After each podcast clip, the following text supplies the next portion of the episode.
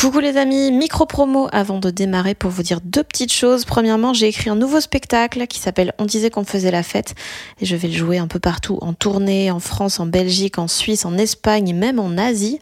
Euh, toutes les dates sont sur fannyruet.com. Et puis deuxième nouvelle, mon roman Bien sûr que les poissons ont froid sort en format poche le 2 mai et il sera dispo le même jour en livre audio. Je l'ai enregistré moi-même, j'ai trop aimé faire ça et je suis trop contente du résultat. Donc euh, yay I'm Sandra, and I'm just the professional your small business was looking for. But you didn't hire me because you didn't use LinkedIn jobs. LinkedIn has professionals you can't find anywhere else, including those who aren't actively looking for a new job but might be open to the perfect role, like me. In a given month, over 70% of LinkedIn users don't visit other leading job sites. So if you're not looking on LinkedIn, you'll miss out on great candidates like Sandra. Start hiring professionals like a professional. Post your free job on linkedin.com/people today.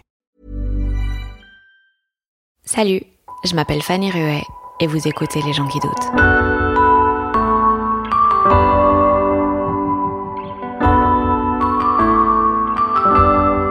C'est trouver cet équilibre entre rester d'accord avec le gamin qu'on a été, mais être acceptable quand même euh, pour les gens qui vivent autour de nous. Donc euh, grandir sans grandir comme ça. Être dans une espèce d'entre-deux, entre garder sa colère adolescente pour pouvoir encore se regarder dans la glace ou, ou ses idéaux, par exemple, et en même temps ne pas faire chier euh, tout le monde avec ta colère euh, tous les jours parce que la vie c'est c'est pas ça. Hein. Faut aussi un peu de joie, faut euh, faut des loisirs, faut de la bêtise. C'est la rentrée des gens qui doutent et pour entamer cette nouvelle année, j'ai le plaisir de recevoir un journaliste et auteur que j'aime beaucoup, Jérôme Collin. Vous l'avez peut-être déjà entendu en radio, à l'RTBF ou en télé dans son émission culte Heptaxi. Si pas, ben allez écouter et regardez ça. C'est une des personnes dont j'aime le plus les interviews. Euh, Mais ce n'est pas pour cela que je l'ai invité dans ce podcast, c'est parce qu'il vient de sortir son troisième roman, Les Dragons, que j'ai lu cet été et qui m'a pas mal euh, retourné. En fait, c'est l'histoire d'un jeune adolescent un peu à part, euh, très en colère vis-à-vis de beaucoup de choses, notamment de ses parents et de tous les adultes de manière générale, parce qu'ils acceptent plein de choses, des injustices ou, ou tout simplement de tomber dans la normalité, alors que lui, ben, ça le dégoûte, tout ça.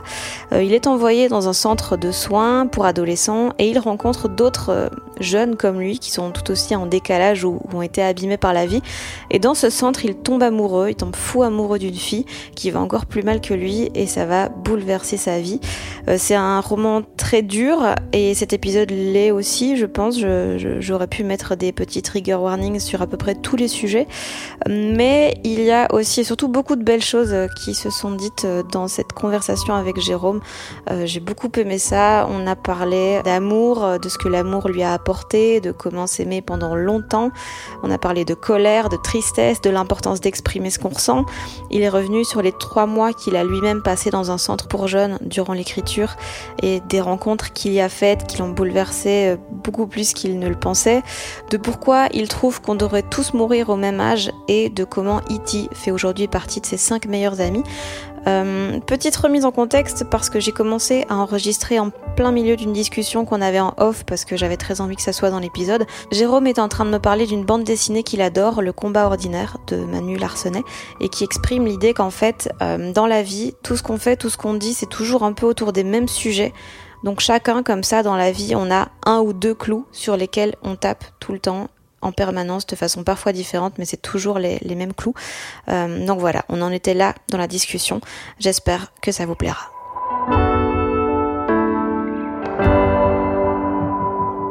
Et du coup, c'est quoi ton clou?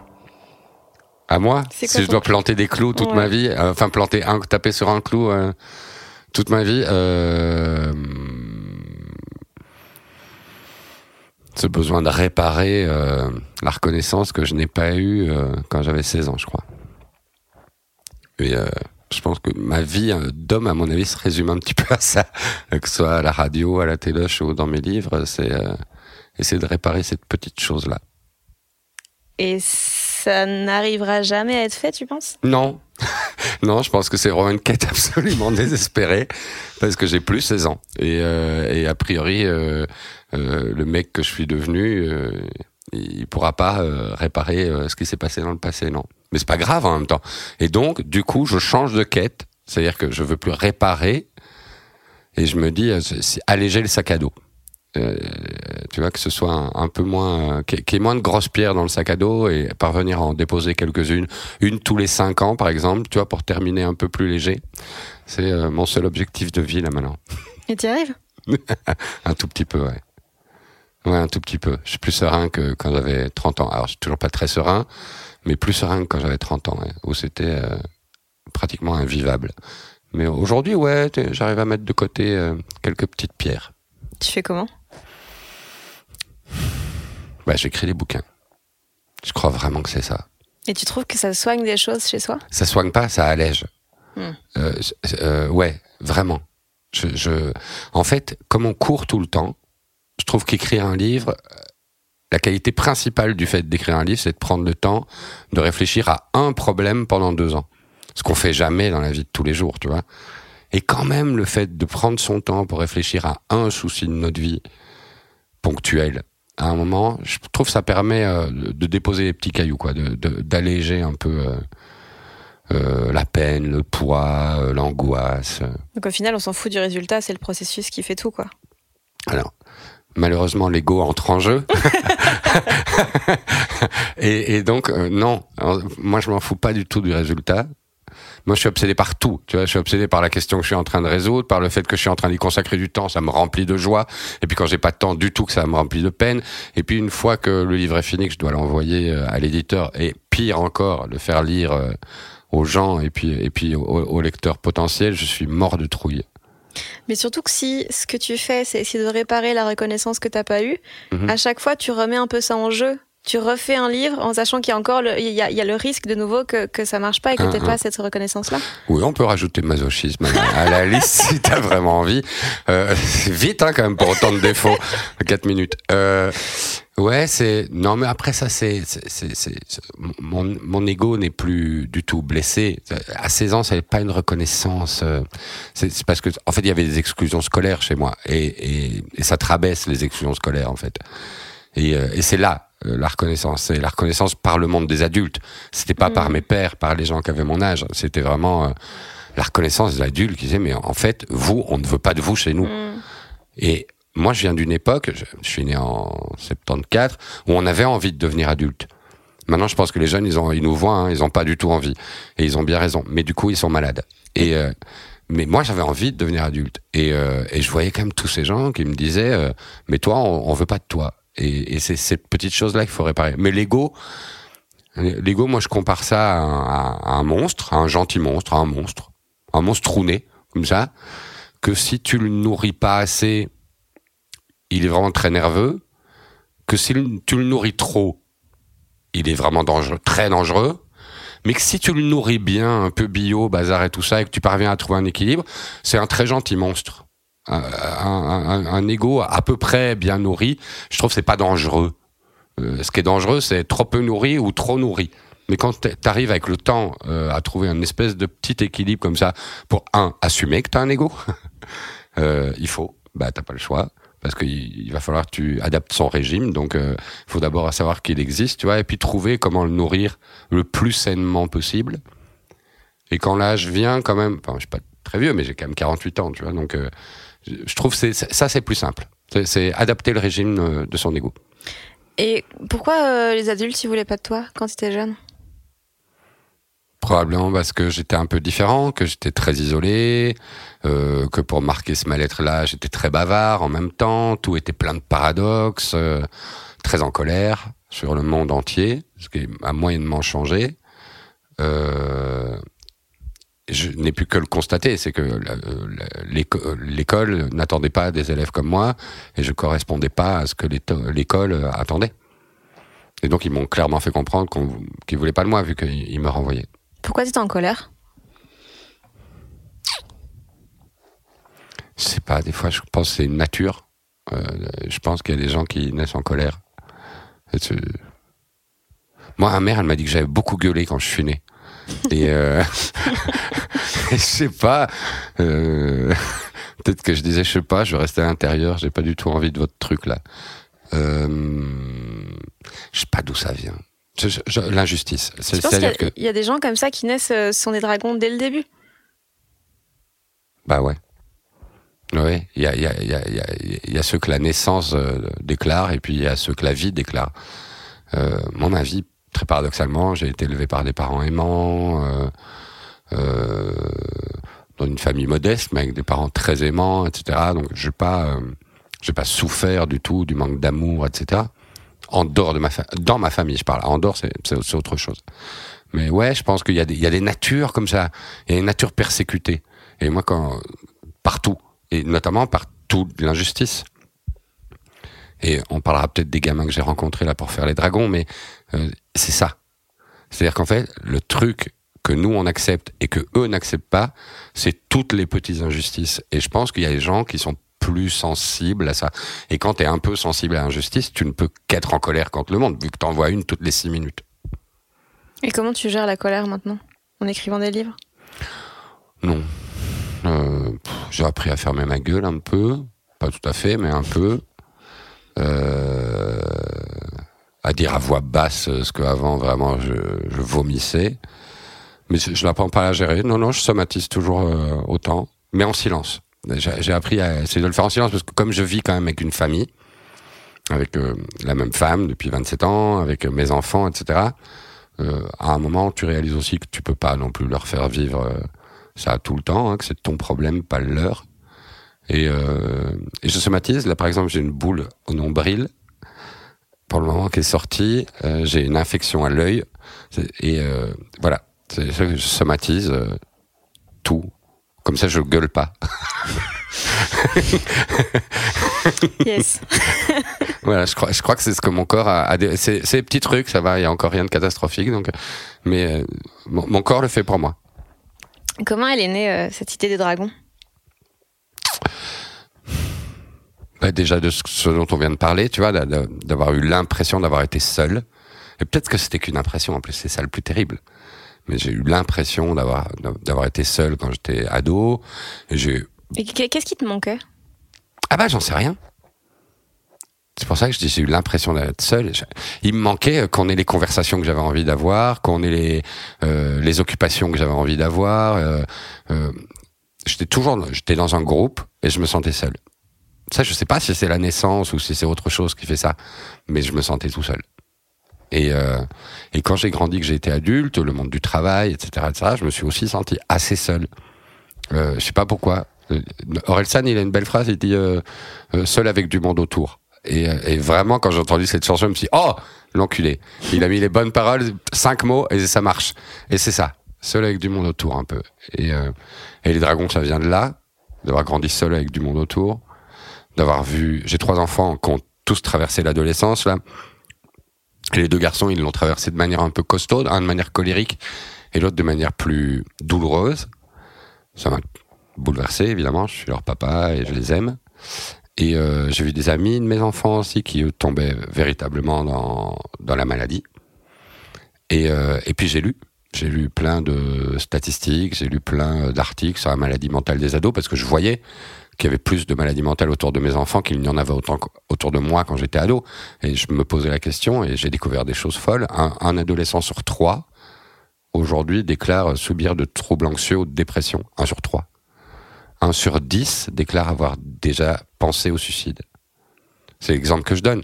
Si tu prends une classe de 30 élèves, qui est la moyenne aujourd'hui, il y a trois gamins et gamines qui ont déjà pensé à mourir. Enfin, je veux dire, euh, depuis le Covid, 50% de plus de tentatives de suicide chez les jeunes filles.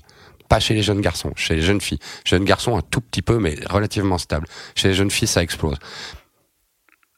Enfin, quand on lit ça, si on a mon âge et qu'on n'est pas alerté dramatiquement, je trouve que c'est grave. Parce que vraiment, c'est des chiffres qui sont pas du tout anodins, qui parlent de la chose la plus importante qu'on a dans une société, à savoir les enfants, hein, parce qu'ils vont reprendre le flambeau. Non seulement on les aime, mais en, mais en plus, ils vont reprendre le flambeau. Enfin, c'est le truc le plus précieux d'une société, les gosses. Et, euh, et, et ça m'a complètement alerté. Et je me suis dit, il faut... Moi, je voulais raconter une histoire d'amour. C'était mon obsession, pour la première fois, raconter une vraie histoire d'amour d'adolescent. Cet amour, tu vois, fou, la première fois qu'il nous qu'il nous frappe comme ça.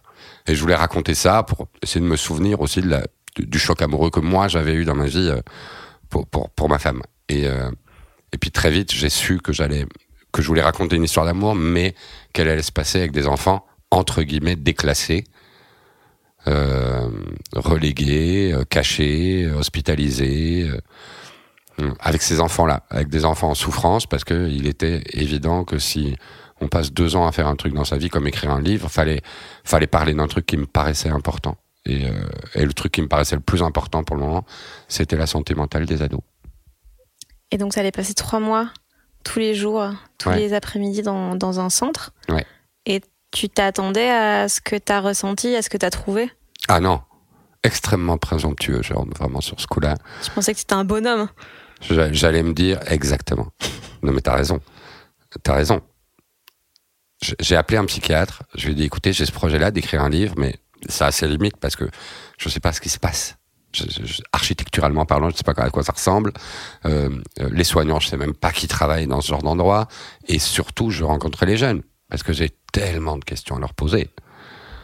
Et euh, il m'a dit venez, pas de souci. Et très franchement, je me suis dit que ça va pas, pas être facile, mais vraiment, je me suis pas du tout dit que ça allait être très difficile. Or, ça a été évidemment au-delà de ça. Ce qui est bien que je suis allé deux semaines au début, puis j'ai arrêté pendant deux semaines. Vraiment, je n'y arrivais pas. C'est-à-dire que je savais que- les ados souffraient. Je, l'a- je l'avais vu autour de moi avec les miens, avec leurs amis. Euh, je l'avais lu, mais, mais vraiment, j'étais loin de de réaliser qu'ils souffraient autant et qu'on pouvait avoir vécu si peu et avoir déjà traversé autant de merde. Et, ça, vraiment, je sais pas pourquoi, mais ça a été une révélation. Ce qui est idiot, hein, parce que vraiment, on peut s'en douter, mais en fait, c'est les voir. Et j'ai eu un truc quand même avec, eux, c'est que, enfin, t'as un amour immédiat pour eux. Tu, tu les vois, tu les côtoies un tout petit peu, hein, mais quelques minutes. Et en fait, tu ne peux que les aimer. Tu vois, ils sont. euh, J'ai envie de les planquer sous ton manteau et de les Ouais, protéger de de tout. leur dire ça va aller, mes petits oiseaux, tu vois, et leur mentir. Mais euh, t'as envie de faire ça, c'est évident, tu vois. Et euh, donc extrêmement présomptueux parce que c'était une rencontre difficile, parce que c'est une rencontre avec la réalité, hein, en, en fait. Et c'est pas pour rien si on n'en parle pas dans la société. C'est pas pour rien si on cache un petit peu ça, si on les exclut de l'école, si on les exclut euh, de leur groupe d'amis. Si- Si on les exclut, c'est pas pour rien, hein, c'est parce qu'on veut pas les voir. Et euh, Parce qu'on a peur des choses qu'on peut pas gérer, qu'on peut pas réparer? Je pense qu'on a peur. euh, je pense qu'ils sont des symptômes. Ils sont les symptômes d'une société malade. Et c'est un des symptômes de la société malade, c'est ces enfants-là. Mais on veut pas trop les voir parce que sinon ce serait trop de choses à, remettre en cause. Euh, enfin, la main des adultes sur les enfants présents en psychiatrie est énorme. Tu vois? Et que ce soit euh, dans la famille, vraiment, la main de l'homme, par exemple, que tu vois très. Si tu veux comprendre ce que c'est domination masculine, tu passes un quart d'heure là-bas. Franchement, le concept est très très clair, très imagé. Et euh, il y a cette main-là. Et puis il y a notre main à tous, suivant tout ce que nous, adultes, on accepte dans la société, qui est pourtant absolument inacceptable, et que eux ne tolèrent pas, mais c'est quand même notre responsabilité, je trouve. Euh, je pense vraiment que tous les enfants qui se retrouvent là-bas, ils se retrouvent par euh, notre responsabilité de créer, de donner un monde qui n'est pas euh, un monde à offrir.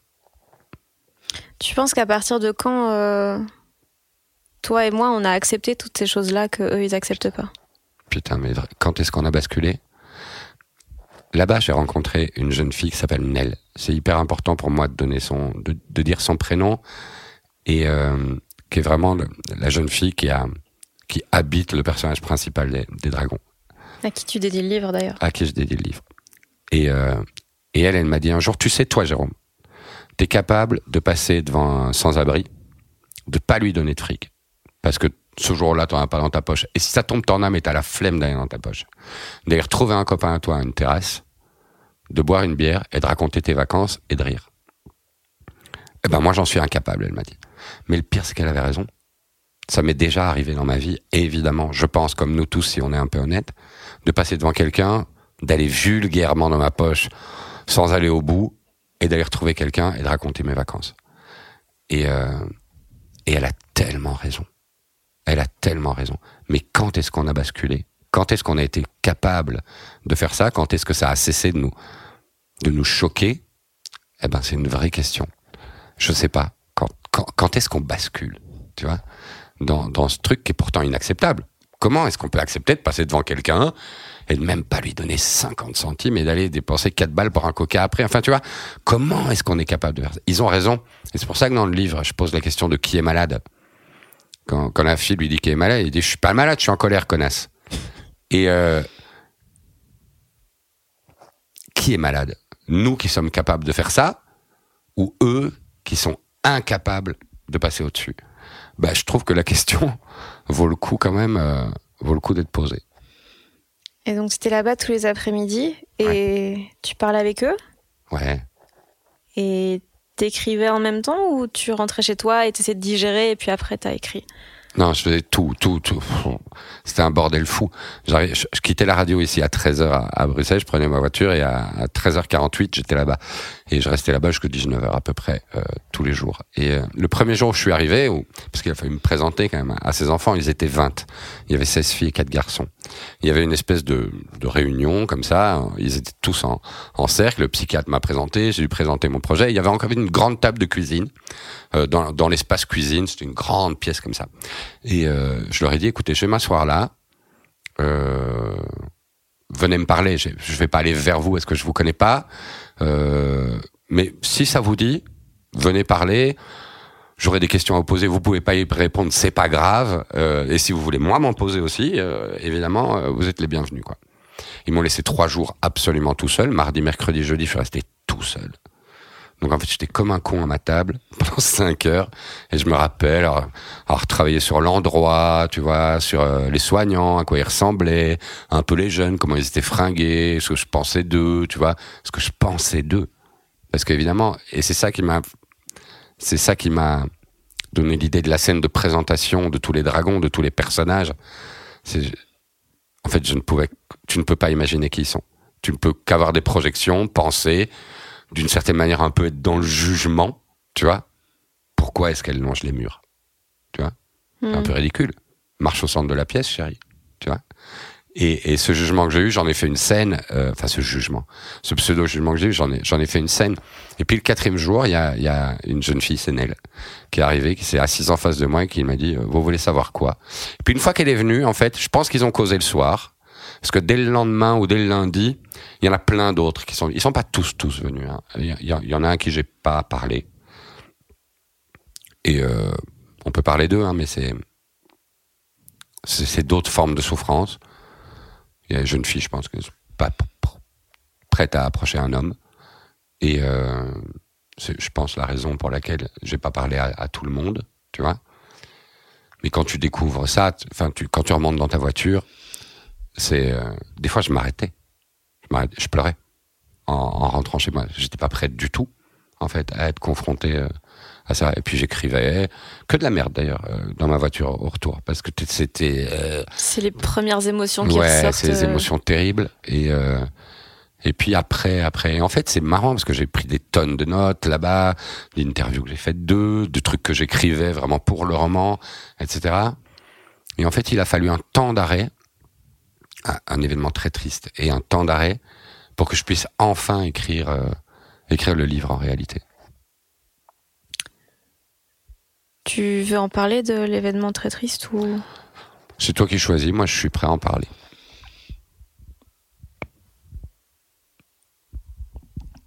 Euh, Est-ce est-ce que tu avais l'impression de devoir quelque chose au moment où tu as commencé à écrire? Où j'ai commencé à écrire, non. Très clairement, j'écrivais un livre euh, sur ce que c'était d'être enfant, sur le choc amoureux. J'espérais euh, mettre sur la table cette question urgentissime euh, de la santé mentale des ados, etc. Mais comme il n'était pas personnifié pour moi, j'étais pas encore allé dans le centre, je devais absolument rien à personne. Une fois que j'ai fait de mon immersion et que je les ai rencontrés, tous, et particulièrement l'une d'entre elles, Nell, évidemment, euh, j'étais euh, presque en mission.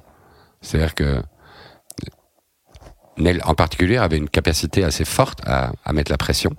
Et, et, et elle me disait toujours, tu raconteras, hein, tu raconteras. hein. Et son obsession, c'était qu'on ne confonde pas l'adolescence et la souffrance. Donc elle me disait toujours, parce qu'on leur dit, hein, t'es adolescent, ça va passer. Mm. Et eux, ils souffrent à l'intérieur. Et euh, elle me dit toujours, tu raconteras, peut-être ça fera, ça fera du bien à des parents, et peut-être que ça fera du bien à des enfants. C'est une phrase que j'ai remise telle quelle dans, dans le livre. Et euh, ouais, tu, tu, tu, oui, une fois que je me suis remis à écrire le livre, après tout ça, euh, il était évident qu'il y avait, euh, je sais pas si c'est une pression, mais une forme de mission, Fanny. Voilà. Et euh, tu pleures. Moi aussi, mais je sais pas. Moi, je suis un homme, alors je peux moins, tu vois. On est conditionné, mais ça va venir, t'inquiète pas. Et c'est comme ça. Et euh, regarde, j'ai- tout le corps qui tremble en parlant d'eux parce que je je je je, je crois qu'il faut urgemment que les gens comprennent que l'adolescence et la souffrance c'est deux choses différentes. Parce que sinon c'est nier la souffrance et nier la souffrance de l'autre, c'est un des actes les plus dégueulasses qu'on soit capable de faire nous les êtres humains. Et euh, et là c'est ce qui se passe souvent avec eux. Sur l'adolescence, ça va passer. Et euh, et la réalité c'est que c'est la souffrance. Et donc ma mission après, on peut le dire, hein, Nell en fait elle s'est suicidée. Et euh, c'est quelque chose dont tu te remets pas parce qu'il est hors de question d'habiter dans un monde où des enfants de 15 ans ont envie de mourir. Ça veut dire qu'il y a un problème. On n'a pas envie de mourir à 15 ans. On a, une pulsion de vie folle, mais on ne peut pas avoir envie de mourir à 15 ans. Donc c'est qu'il y a un problème. Mais je trouve peu d'interlocuteurs aujourd'hui avec lesquels parler de ça. Et dire, si on cherchait, si, on essayait d'identifier au moins si l'État belge ou l'État français est-ce qu'on peut faire une étude un peu sérieuse sur la santé mentale des ados? Ça n'existe pas. Il y a des petits trucs comme ça, mais il n'y a pas vraiment un état des lieux, un état qui dit maintenant, nous allons étudier cette question parce qu'en fait, ils sont en train de tomber comme des mouches. Il y a de plus en plus de suicides d'adolescents, etc. Et euh, je suis tout à fait choqué, moi, de ça, parce que il faudrait que tout le monde aille les rencontrer pour voir combien euh, c'est des êtres merveilleux, mais aussi euh, des enfants dans une profonde souffrance. Or, on ne peut pas offrir une société de souffrance qui crée la souffrance à nos enfants. Pourquoi, en étant conscient de, du monde dans lequel euh, tu les mettais, t'as osé faire des enfants Eh ben, j'en avais pas, pas conscience. Ah ouais Ouais. J'en avais pas trop conscience. C'était pas l'époque qu'on vit aujourd'hui encore. Moi, j'ai eu mes, mes enfants à 25 ans, donc le, pr- le, le premier il est né en 2000. Donc une jolie confection du, du millénaire dernier. Et euh, très honnêtement, j'ai- je n'ai pas réfléchi. On, on s'aimait et on a fait des enfants. Très honnêtement, moi j'ai appris que j'allais avoir des enfants quand ma femme est revenue avec un test euh, un matin à 6 heures du matin, elle m'a dit je suis enceinte. C'est première première discussion qu'on a eue sur le fait d'être parent, c'était celle-là. Donc euh, mais j'ai accueilli ça avec plein de bonheur et ça m'a rempli de bonheur d'avoir des enfants. Mais c'est vrai que j'y ai pas euh, j'y ai pas euh, réfléchi. Or, on voit que la génération maintenant alors là, se pose des questions, et elle a bien raison d'ailleurs, hein, se poser des questions sur la non-évidence, en fait, d'avoir euh, Mhm. des enfants. Ma génération, ou mon éducation, ou le milieu d'où je viens, etc., fa- faisait que nous, avec Colette, ma femme, on, on s'est pas posé, euh, on s'est pas posé euh, cette question, bizarrement. Mais après, on a dégusté parce que figure-toi qu'ils ont quand même souffert, nos enfants. Et, et, et, et souvent, on s'est dit, euh, qu'est-ce qu'on a fait? Tu vois, dans quel monde on les a, dans quel monde on les a projetés? Aujourd'hui, tu. Si tu. bah, te poser la question aujourd'hui, tu t'oserais plus? Alors, je sais pas parce que les miens, je les aime. Ils sont Non, là. En faire tu vois. de nouveaux que tu connais pas encore. Non. Non.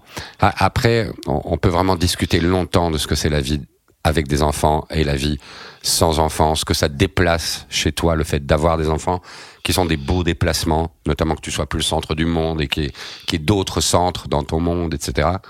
Ça, c'est quand même quelque chose d'intéressant en termes de déplacement euh, de, de l'amour, de l'ego, du truc, du bazar. Et il y a tellement de choses bien à pas en avoir. Moi, de toute façon, moi, je juge pas, je m'en fous. Les gens font ce qu'ils veulent euh, avec, leur vie. Mais euh, je, suis content de connaître cet amour-là, de ce qu'est l'amour d'un parent pour son enfant, de voir de temps en temps l'amour revenir, tu vois, l'amour d'un enfant pour son qui est moins constant, hein, mais, mais qui existe. Et euh, je, suis, je suis content de connaître cette forme d'amour-là, mais mais peut-être que c'est très égocentrique finalement, tu vois, et que euh, pour pour pour, euh, pour l'état du monde, on, on- personne n'ose évidemment poser la question de la surpopulation et dire il faudrait faudrait contrôler les naissances. C'est un tu vois, en, en termes de pollution, faire un enfant c'est colossal quand même. hein. Euh, Si tu fais un enfant, hésite vraiment à couper l'eau quand tu te laves les dents parce que a une grosse grosse différence de on est dans le paradoxe. Moi, je coupe l'eau quand je me lave les dents, je fais trois enfants. Enfin, donc, enfin, tu vois, quel paradoxe. Mais, euh, ouais, je, je, ouais, je pense que c'était cette génération. Je vois mes enfants, ils réfléchissent. Hmm. Ouais. Pourquoi t'aimes autant euh, raconter des histoires d'amour? Tu connais quelque chose de mieux, toi? Non, mais on peut se dire euh, tout a déjà été écrit. Ouais. euh, C'est vrai.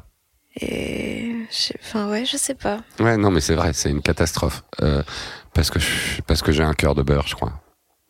Parce que vraiment, j'ai un cœur de Ça beurre. se la quoi. joue grande gueule de la RTBF et c'est Ah un ouais. petit cœur de beurre. Mais c'est mais c'est pas c'est pas la, la, la colère et le cœur de beurre. C'est deux choses très différentes.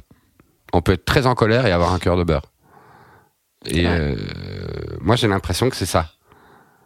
Bah, c'est peut-être même parce que t'as un cœur de beurre que t'es Ou plus souvent en peut-être. colère. Peut-être, tu vois. Mais les histoires d'amour, je sais pas, j'adore ça. Enfin, moi je pense que l'amour sauve pas le monde, mais sauve les gens. Et moi j'ai eu une rencontre quand même dans ma vie qui est celle euh, de, de, de la maman de mes enfants, euh, de, la, de la femme que j'aime encore aujourd'hui, euh, 27 ans après, qui est vraiment... C'est marrant parce que vraiment... Avant-hier soir, on était à Paris, on était au resto tous les deux, à un feu rouge parce qu'il y avait vraiment plus que cette place-là euh, sur une terrasse, tu vois. Et on a passé trois heures à causer, mais c'était juste sublime. Et je me souviens qu'à un moment, on a eu des orages, comme euh, comme tous les couples, et on revenait un peu, je sais pas pourquoi, on a bu un coup, je crois. On revenait sur ça, etc., etc. Et... Votre top 3 des meilleures disputes. Non, même pas. Non, pouf. Euh, il faudrait top 1000. Et, je sais pas, et à un moment, je sais pas, il y a eu une, une espèce de déclaration d'amour simultanée, et ça m'a et ça m'a fait pleurer. Et euh, et après 30 ans, quoi, tu vois. Et rien ne te fait trembler aussi longtemps que ça, et aussi fort. Et donc ouais, moi j'aime j'aime bien les histoires d'amour, mais c'est pas celles qui se passent bien. Celles qui se passent bien, c'est super de les vivre, tu vois. Celles qui se passent mal, c'est c'est bien de les raconter, tu vois. Mais euh, C'est terrible. mais on a tous envie que nos histoires d'amour se passent bien, non? À un moment, on est saoulé des histoires d'amour qui font trop mal, quoi. Je pense qu'on arrive à un âge où on se dit attends, c'est bon là. C'était chouette, on a bien souffert, mais un peu de la paix amoureuse, c'est un truc assez marrant. Moi, j'aime bien quand la vie part dans tous les sens, etc. Mais je pense que j'adore quand que la vie part dans tous les sens parce que j'ai une espèce de de socle amoureux. Pas d'assurance, hein, vraiment. hein, on peut ne plus s'aimer demain. J'en ai très conscience parce que c'est déjà arrivé.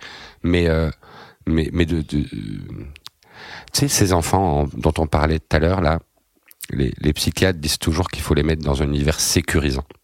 Et le centre, le centre, c'est notamment un univers sécurisant hein, parce que ils sont avec d'autres enfants qui souffrent comme eux. Si une jeune fille se fait mal, il y a une infirmière qui est là tout de suite. Euh, donc il y a quelque chose de sécurisant dans ces endroits. Et le but, c'est quand ils ressortent, c'est d'avoir un univers, l'école, les amis, la famille, le plus sécurisant possible. Et ben peut-être que l'amour, c'est une des parts de l'amour qui est pas la plus sexy. Je, je, je, je, je l'accorde, mais c'est une forme de sécurité affective. Savoir que t'es aimé quand même. Savoir que que, tu aimes. par quelqu'un qui te connaît bien. Exactement. Sans, sans tricherie. Ouais, ouais. Malgré tous tes défauts, parce que évidemment, t'as pas pu les dissimuler euh, pendant 25 ans. Exactement. Et ça a quelque chose de tellement rassurant que c'est pas la version la plus sexy de l'amour, c'est pas celle dont on parle le plus, etc. Mais je sais bien que moi, c'est quelque chose dont j'ai un besoin colossal. Probablement par rapport au tout début de la discussion, de dire comment est-ce qu'on répare euh, euh, ce côté incertain, euh, euh, de, l'enfance quand on se sent isolé et seul, c'est d'être à deux. Et, euh, et, et je crois que les histoires d'amour, c'est ça. D'ailleurs les dragons, ça ne dit que ça. En, en fait, je, je voulais, c'est très laid, mais au début, le, personnage masculin, il a 15 ans et son obsession, c'est, ouvrez les guillemets, d'entrer dans une fille. Ce qui est vraiment, c'est nul, c'est moche, c'est mécanique, mais je voulais que son désir soit mécanique, qu'il n'ait pas encore compris, même pas imaginé ce que ça pouvait être de tomber amoureux. Et quand cette fille apparaît devant lui, jamais plus il, ne va utiliser ça. Il, en a, il, il a même pas envie de coucher avec elle. Ce qu'il veut, c'est au moins qu'elle le regarde et, son, et il comprend qu'en fait, il comprend son besoin, qui est celui d'être aimé, mais surtout qu'ils vont se sauver euh, mutuellement. C'est que s'il parvient à se faire aimer d'elle, il pourra l'aider et elle pourra l'aider en retour, etc. Et il y a cette idée euh, du sauvetage commun comme ça. Et personnellement, euh, même si l'amour c'est pas que ça et que c'est pas la version la plus sexy, mais moi j'ai l'impression que l'histoire d'amour que j'ai vécue dans ma vie est une et il euh, y, a, y, a, quelque chose du sauvetage. Il y a même une grande partie du sauvetage. Je pense que si je, si je suis allé dans la société, c'est grâce à, à ma femme. Avant, tu faisais quoi? À côté. à côté. C'est toi qui te mettais à côté ou c'était les autres qui t'y mettaient? Ben j'en sais rien. Vraiment, je n'en sais rien. J'ai aucune idée. Dans, dans tes trois romans, il y a des, il y a des thèmes assez euh, bah, récurrents. Là, c'est, tu, tu plantes ton clou. Euh, notamment, euh, il y a deux extraits que j'aurais voulu que tu lises. Mmh. C'est dans quel roman? C'est, bah Là, c'est les deux, c'est dans le, le dernier. Mais j'ai l'impression que dans, dans, les trois, donc il y a, y a la, la, notion de normalité ah oui. qui revient, euh, qui revient tout le temps et, et, et la normalité qu'on veut soit à tout prix éviter ou justement qu'on a peur de quitter. Mmh. Ou rejoindre. Quand, quand, quand, on, quand on vous a dit euh, que vous l'étiez pas. Parce que c'est tellement plus simple euh, d'être dans la norme, d'être normal. Ça crée...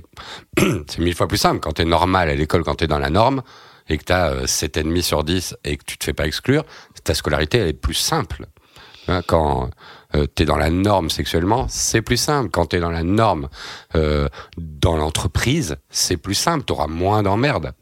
Et donc, par exemple, moi en tant que père, qui n'était pas totalement dans la norme, j'étais vraiment très intéressé par le fait que mes enfants le soient, qui est un paradoxe fou, tu vois. Et donc leur dire, l'école a raison. Madame, elle a raison de t'avoir dit ça. Et vraiment, c'est très intelligent de te faire étudier ça pour demain. Et t'avais pas l'impression de, de te trahir toi-même en... Mais complètement, mais je le faisais. Parce que je me disais, comme ça, ils auront une vie plus facile. Mais peut-être que plus simple. les adultes qui te parlaient à toi quand t'étais jeune, ils faisaient la même chose. Peut-être. Mais je crois pas. Je crois qu'ils étaient convaincus, moi. Euh, moi, je, je, mentais. Et, mais même pas, c'était pas un mensonge. Je me suis convaincu que c'était bien de faire ça. De dire que l'école avait raison quand elle était injuste avec eux. Et donc c'était dégueulasse parce que du coup c'était vraiment injuste pour eux. Et ça c'est un truc que je regrette vraiment euh, dans, dans, dans ma manière d'avoir été père. C'est leur des fois pris le côté euh, de l'école ou, ou, ou d'autres choses pour pousser mes enfants quand même à être dans une forme de norme, ce que j'ai raté complètement. Alors là, vraiment, et je suis, et maintenant, ça me réjouit, tu vois, mais sur le moment, ça m'a beaucoup inquiété. Je me dis, merde, ça va être difficile pour eux. La question de la norme, c'est super, c'est, c'est une question centrale aujourd'hui, euh, je trouve, dans la société. Est-ce que c'est ce qu'on appelle de toi vraiment tout le temps dans l'entreprise, par exemple. Ici, euh, on est à la RTBF, une entreprise, il y a 1600 personnes. Vraiment, ils souhaitent que tu sois dans la norme. Ils ne te le disent pas de manière très claire, mais chaque communication t'appelle à ça. Non, et... oui, et puis euh, tu t'es fait virer pour une raison. oui, oui, exactement, exactement. Et, ouais. et mais pas grave. Moi, je je je, je suis content aujourd'hui d'être comme ça parce que je. c'est ça qui qui fait que tu fais bien ton métier aussi. J'en sais rien. Qui... J'en sais. Bah, j'en sais rien. Ça, ça la, la, le fait que je fasse bien mon métier, ça c'est un, c'est pas à moi de le dire, euh, c'est à eux. Euh, moi, je le fais du mieux que je peux. Et euh, c'est déjà bien. Ouais, mais Goebbels aussi, il faisait les trucs du mieux qu'il pouvait et euh, c'était pas bien. Tu vois Donc, euh, le concept du mieux que je peux est pas un concept super. Ça dépend, tu vois ce que tu veux faire, mais mais euh, c'est ça, c'est à eux de le dire. Et très honnêtement, je me fous un peu de leur jugement. Voilà. Je, tout ce qui est hiérarchiquement au-dessus de moi est, est très peu respectable à mes yeux.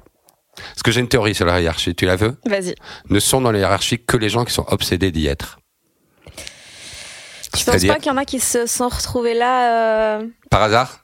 Pas par hasard, mais t'essayes de faire du mieux que tu peux, et puis tu te dis ah si j'avais un chouïa de pouvoir en plus pour changer les choses à plus grande échelle, et puis tu te retrouves dépassé par justement ces responsabilités, Ouais. ce pouvoir, et tu deviens une personne moins bien.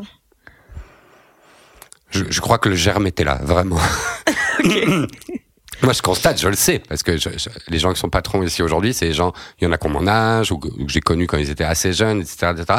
Et je vois quand même que c'est des gens qui n'ont pas nécessairement trouvé la place qui les attendait, à laquelle ils allaient être heureux. Si tu es heureux au deuxième étage, par exemple, moi je suis animateur, journaliste ici. C'est le deuxième étage. En termes de hiérarchie, vraiment, c'est rien. Et euh, pourquoi euh, vouloir aller au sixième où tu auras plus de responsabilités si là où tu es heureux, c'est le deuxième? Pourquoi vouloir aller au septième? Mais il y a des gens, ils pensent que plus tu es haut dans les étages, plus tu vas être bien. Et je pense que c'est une maladie. Et, le, fait de vouloir gouverner, le fait de vouloir prendre des décisions pour les autres, etc., moi je trouve ça d'un louche absolu. Je me méfie tout. Mon père, il m'a jamais donné de, con- de, de, de, de, conseils, il m'en a donné un. Il m'a dit fais gaffe au mec à qui on vient de donner un képi. Et j'en ai croisé dans ma vie, hein, des mecs qui étaient des petits chefs, et j'ai pas fait gaffe à eux, et je l'ai bien payé. Mais j'aurais dû écouter d'ailleurs ce conseil. Mais euh, et je crois que c'est vrai. C'est très bizarre le concept de chef. Tiens, hop là. Tu veux que je lise? Ouais, s'il te plaît. Alors, depuis toujours, je voyais mes parents se débattre dans leur petit monde normal. Et leur normalité, je n'en voulais pas. Je les avais vus se cogner, baisser la tête, mettre le genou à terre, et dès le lendemain recommencer. J'avais vu ce qu'il en coûte d'être un adulte, j'avais observé le réveil à l'aube, les plaintes au retour du travail, leurs baisers prudents, la fatigue, l'usure, l'ennui, le compromis, la soumission. J'avais vu tout cela, et je m'étais promis de ne jamais être comme eux, de ne jamais emprunter le chemin qu'ils avaient balisé pour moi, parce qu'il ne menait nulle part. Ben voilà. Toi, aujourd'hui, t'en es où dans la normalité? Est-ce que t'as as accepté de rentrer un peu dans les Ouais. rangs de... Ouais, je crois je joue le jeu euh, de la société. C'est ce que me faisait euh, remarquer Nel. Euh, savoir passer, passer à côté d'un d'un sans-abri et aller raconter tes vacances, comme accepter de travailler dans une entreprise qui a ses défauts, comme accepter de faire partie d'un monde sans aller poser des bombes euh, euh, tous les samedis euh, devant des institutions que tu ne supportes pas. Oui, ça veut dire faire semblant. Ça veut dire accepter, faire des compromis pour exister dans une société qui ne te va pas. Ah oui, oui, oui, j'ai tout à fait conscience euh, de ça. C'est pour ça que j'adore mettre en scène des adolescents dans, dans mes romans. C'est parce que eux, ils font pas de compromis. Et, euh, et lui, il veut pas de la vie euh, de ses parents. Justement, pour moi, c'est le deuxième thème récurrent chez toi, c'est les gens qui sont en colère et qui, via leur colère, rendent la vie des autres compliquée. Et, et du coup, ouais, ce truc de trouver la frontière entre ah, savoir se révolter, mais savoir aussi prendre la responsabilité de ne pas bousiller les autres autour. Exactement, c'est tout l'équilibre. euh, si tu veux, une famille, par exemple, ou un groupe d'amis, garder. Si t'aimes bien les choses au long terme, comme un groupe d'amis, comme tes relations avec ta famille ou tes amours, etc. Ben, tu peux pas leur faire payer ce côté en permanence, quoi, tu vois. Euh, sinon, c'est trop égoïste. Euh, Accepte-moi comme tu es. Non, tu vois. De- tu vois, c'est comme le mariage. Ils disent comment euh, pour la dans, dans, dans la pauvreté, la maladie. Non, pas sûr en fait. Tu sais pas. Tu vois. Euh, donc à un moment, et c'est, t'as raison. J'avais jamais pensé comme ça. C'est trouver cet équilibre entre rester d'accord avec le gamin qu'on a été, mais être acceptable quand même pour les gens qui vivent autour de nous. Donc euh, grandir sans grandir comme ça, être dans une, espèce d'entre-deux entre euh, garder sa colère adolescente pour pouvoir encore se regarder dans la glace ou, ses idéaux, par exemple, vivre avec des idéaux. Et euh, ça, c'est important pour moi. Et en même temps, ne pas faire chier tout le monde avec ta colère tous les jours, parce que la vie, c'est c'est pas ça. Hein. Faut aussi un peu de joie, faut faut des loisirs, faut de la bêtise, il faut pas tout le temps être euh, replié sur soi et ses propres petites obsessions. Ce serait, ce serait trop triste. C'est trouver peut-être cet équilibre-là, ouais. Tu la trouves où, toi, la joie? Dans la musique, Tu vas encore à plein de concerts tout le temps? Moins maintenant. Mais euh, j'y vais quand même encore, ouais. Euh, mais j'ai de concerts de vieux, quoi, maintenant. Euh, dans la littérature, dans la lecture. Je trouve beaucoup de joie à lire tout seul. J'ai lu pas mal d'interviews où tu disais que pour toi, la littérature, c'était une façon de pas être seul. Ah oui. Mais c'est assez contradictoire parce que c'est un truc hyper solitaire. Ouais, je sais. C'est complètement fou. Je sais que c'est un truc qu'on fait tout seul. Et, euh, et pourtant, je me sens rarement aussi bien entouré que quand je lis euh, quand je lis des livres. Là, je viens de lire le livre d'Andrea, de Jean-Baptiste Andrea, Veillé sur elle. J'étais bien avec eux deux, là, avec Viola, avec Mimo. J'étais super bien. Et, et, et, et, dans Les Dragons, il y a George et Lenny, qui sont les héros des souris et des hommes. Vraiment, je me rappelle, j'avais 16 ans, c'était mes copains. Tu vois, véritablement, c'était mes copains. Et je me sentais moins seul. Et surtout, on voyageait pas. Tu vois, c'est quand même super de pouvoir aller aux États-Unis, euh, rien que parce que tu ouvres un livre, et puis d'aller au Japon, et puis euh, d'aller en Amérique du Sud. Moi, j'ai voyagé à 30 ans, tu vois, et c'était super de pouvoir découvrir des pays et de pouvoir découvrir des gens qui vivaient pas comme nous, etc. quelle richesse quand même. Et, euh, et, et moi, je rigole pas trop quand je dis que j'ai des copains dans les livres. Euh, vraiment, je suis plutôt assez. C'est comme E.T. E.T. Moi, c'est mon personnage de fiction préféré. Et vraiment, j'ai vu E.T. 150 fois et j'ai pleuré 350 fois, tu vois. Et vraiment, E.T., je dois bien avouer qu'il y a un endroit où il fait partie de ma vie. Si tu me dis nomme, tes cinq meilleurs copains, il y aura, peut-être Iti e dedans. Et donc on embrasse tous tes copains de la vraie vie qui passent après Iti. E ouais, bah ouais. bah ouais. Mais c'est comme ça, ils étaient pas là au bon moment. C'est parce que lui, il est arrivé au bon moment aussi. C'est, c'est pas que ça, mais c'est pas un terme d'importance, mais, mais c'est vraiment quelqu'un qui existe. Pour moi, il y a des personnages de fiction qui vraiment existent dans ma vie. Je me dis, euh, qu'est-ce qu'il penserait à, à ce moment-là. De rentrer chez lui, parce que c'était une petite obsession. Mais s'il pouvait penser autre chose. Euh, T'as fait une plus grosse crise de la quarantaine que de crise d'adolescence? Oui. Non, les deux étaient belles, mais. Hmm, la quarantaine, j'ai bien mis le paquet quand même. Euh, hmm, identique, je crois. C'est parce que j'ai plus de souvenirs de la récente, tu vois. Hmm. Mais. Euh, Ouais, après, c'est des excuses. Hein. C'est plutôt des crises perpétuelles. Mais quand les dizaines sont là, tu as, une petite excuse sociale pour, euh, pour, l'exprimer un, peu plus, je crois. Je crois que c'est ça. C'est dur de. C'est dur de n'avoir qu'une vie. C'est chiant quand t'as tellement d'envie, tellement de besoins, euh, tellement de livres à lire, euh, tellement de gens à aimer, tellement euh, de, de, pays à visiter, tellement de boulot que j'aurais aimé faire. j'aimerais, en fait, j'aimerais bien lire mon 200e livre, tu vois, pour voir si enfin j'y suis arrivé là, tu vois. Mais tu peux pas, en fait. Ça n'arrivera pas, le temps est trop compté. Et cette idée même que qu'on ne pourra pas tout faire, pas tout voir, quand on est insatiable, je trouve qu'elle est insupportable, quoi. Et les crises, je pense que c'est ça, c'est des crises de tristesse, de se dire euh, merde, j'aurais pas tout vu. Tu penses à ça souvent? La mort? Ouais. Vraiment? Ouais. 15 fois par jour, je pense. Ah ouais? Ouais. En plus, tu penses depuis que t'es petit, je pense. Ouais. Depuis que j'ai 17 ans. Je me souviens du matin.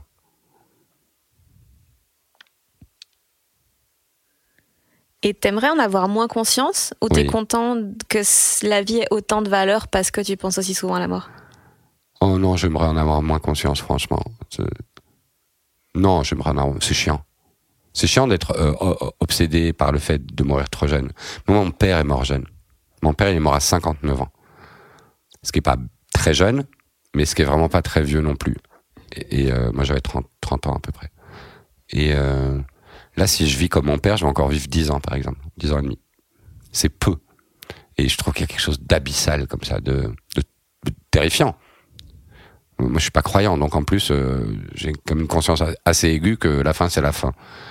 Et, euh, comme je suis insatiable, tu vois, j'ai pas visité euh, le centième des pays qu'il y a dans le monde. j'ai encore des gens formidables à rencontrer. Euh, je veux voir vivre mes enfants, genre des petits enfants. Je veux écrire des livres. Euh, euh, tu vois, vivre, me réveiller les matins. Moi, j'adore le matin. Et je veux vivre plein, plein, plein de matins, en fait. Je veux bien pas vivre les soirs, mais les matins, tu vois, je veux vivre le matin. Et Parce que c'est la promesse de la suite? Je sais pas ce que c'est. J'adore le matin. J'adore me réveiller. Mais j'adore me réveiller parce qu'en fait, t'es en vie. Et euh, et j'ai euh, ouais, oui, obsédé par la question de la mort, obsédé. Mais ma, mère, elle est italienne. Elle a eu l'excellente euh, idée de ramener mes grands-pères mourir euh, chez moi quand j'étais petit. Ils étaient malades tous les pas en même temps, hein, mais deux fois dans, mon enfance, c'est arrivé où elle reprenait mes grands-pères chez moi pour qu'ils y meurent paisiblement. Et je trouve ça formidable comme geste. C'est vraiment formidable. C'est un geste d'amour pur, son père et son beau-père, en tout cas, le père de mon père. Et euh, mais ça m'a complètement traumatisé parce qu'en plus on savait pas très bien parler, donc en gros ils disparaissaient la nuit. Quoi, tu. Ils étaient là la veille, mourant euh, dans une pièce de la maison, et le lendemain tout avait été rangé pour protéger les enfants, tu vois. Et et donc la mort est très euh, chez, moi elle est très synonyme d'une absence forte, tu vois. Genre tu es et puis il y a plus rien. Et on a remis le bureau et on a enlevé le lit d'hôpital, tu vois. Et, euh, et ça, c'est un traumatisme duquel je parle encore avec ma mère aujourd'hui d'ailleurs, 30 ans plus tard.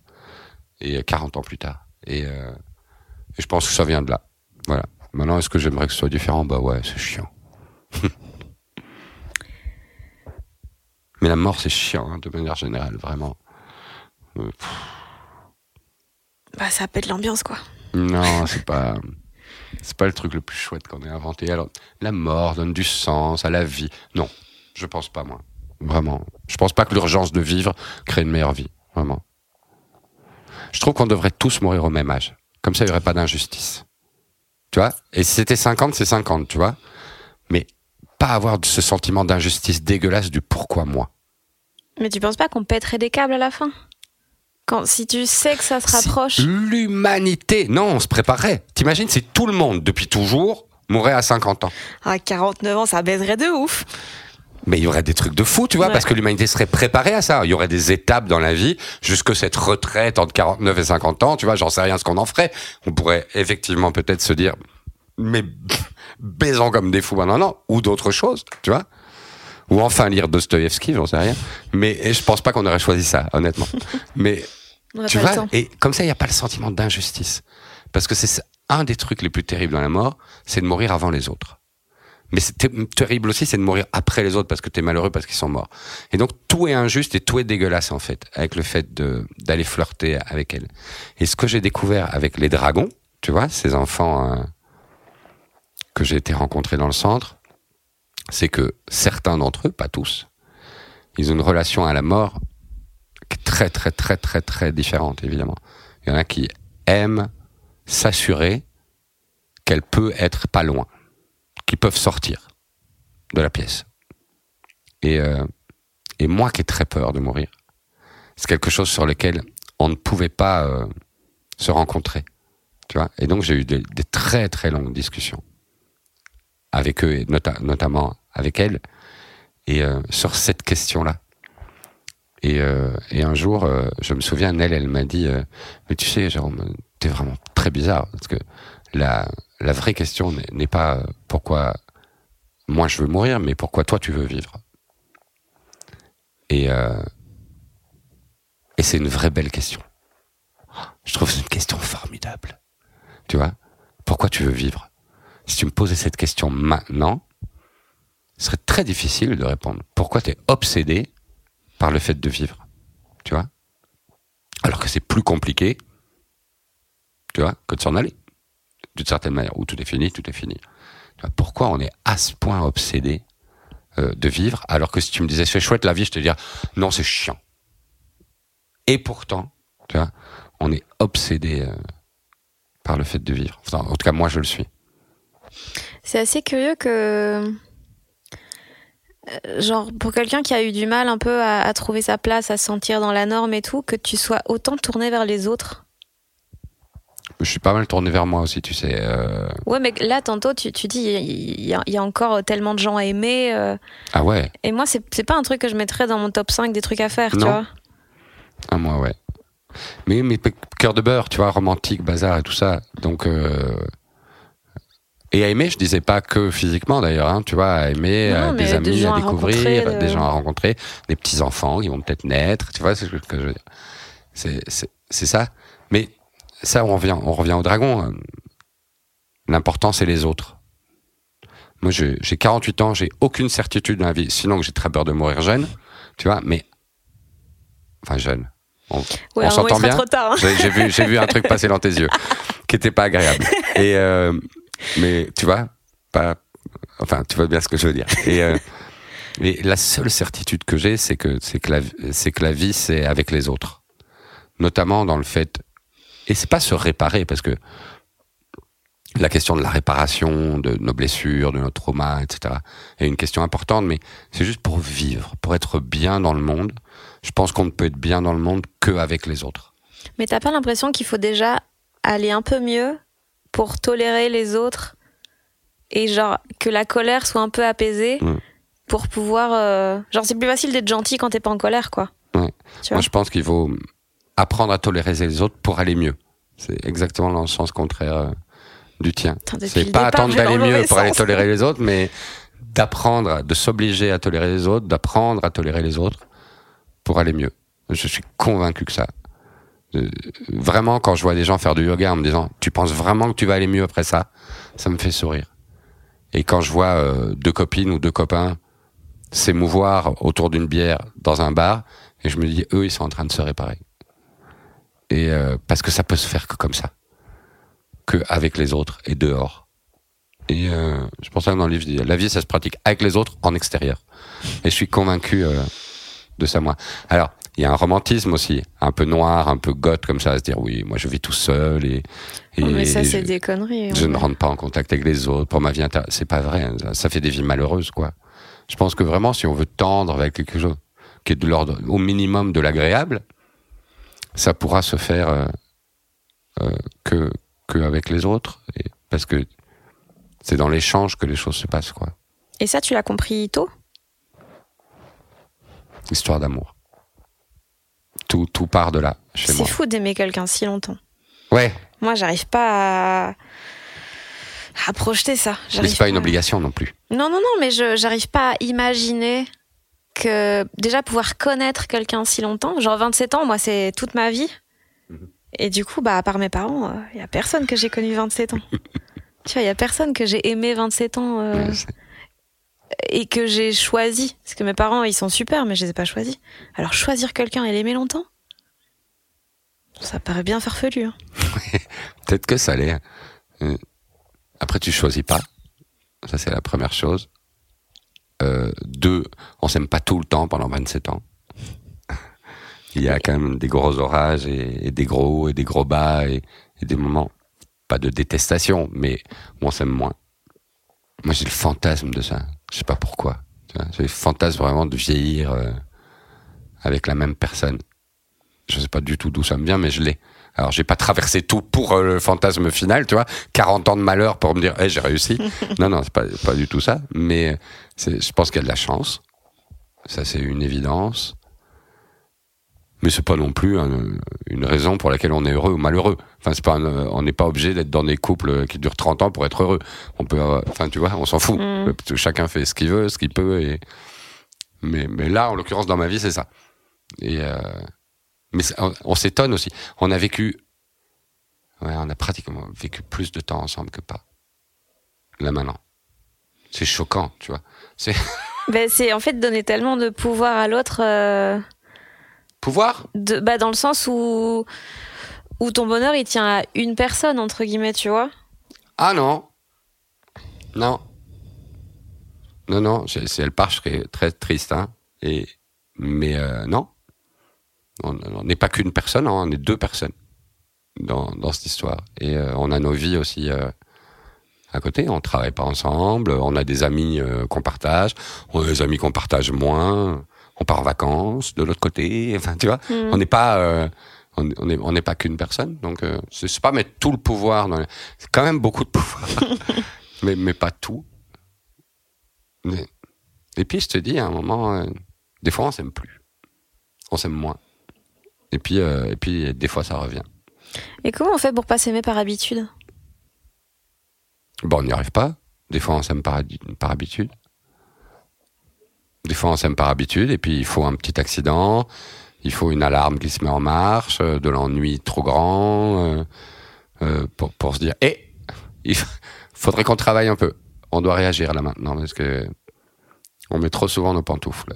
Et euh, ah, l'amour pour toi, ça se travaille? Ah ouais.